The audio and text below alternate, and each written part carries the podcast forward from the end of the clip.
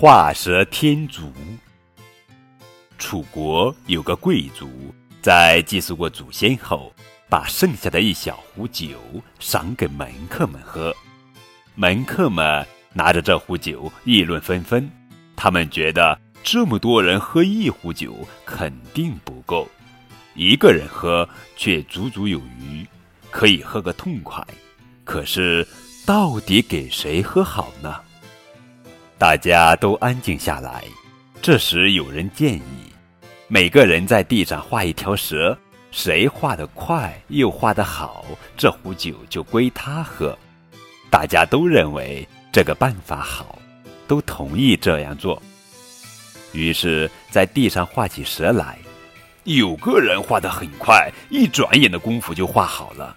他就端起酒壶要喝酒，但是他回头看看别人，都还没有画好呢，心里想：他们画得真慢。再想显示自己的本领，于是。他便左手提着酒壶，右手拿了一根树枝，给蛇画起脚来，还洋洋得意地说：“你们画的好慢呀！我再给蛇画几只脚也不算晚呢。”不过，这个人还没画完蛇脚，手上的酒壶便被旁边的人一把抢了过去。原来，那个人已经画完蛇了。这个给蛇画脚的人说。我最先画完蛇，酒应归我。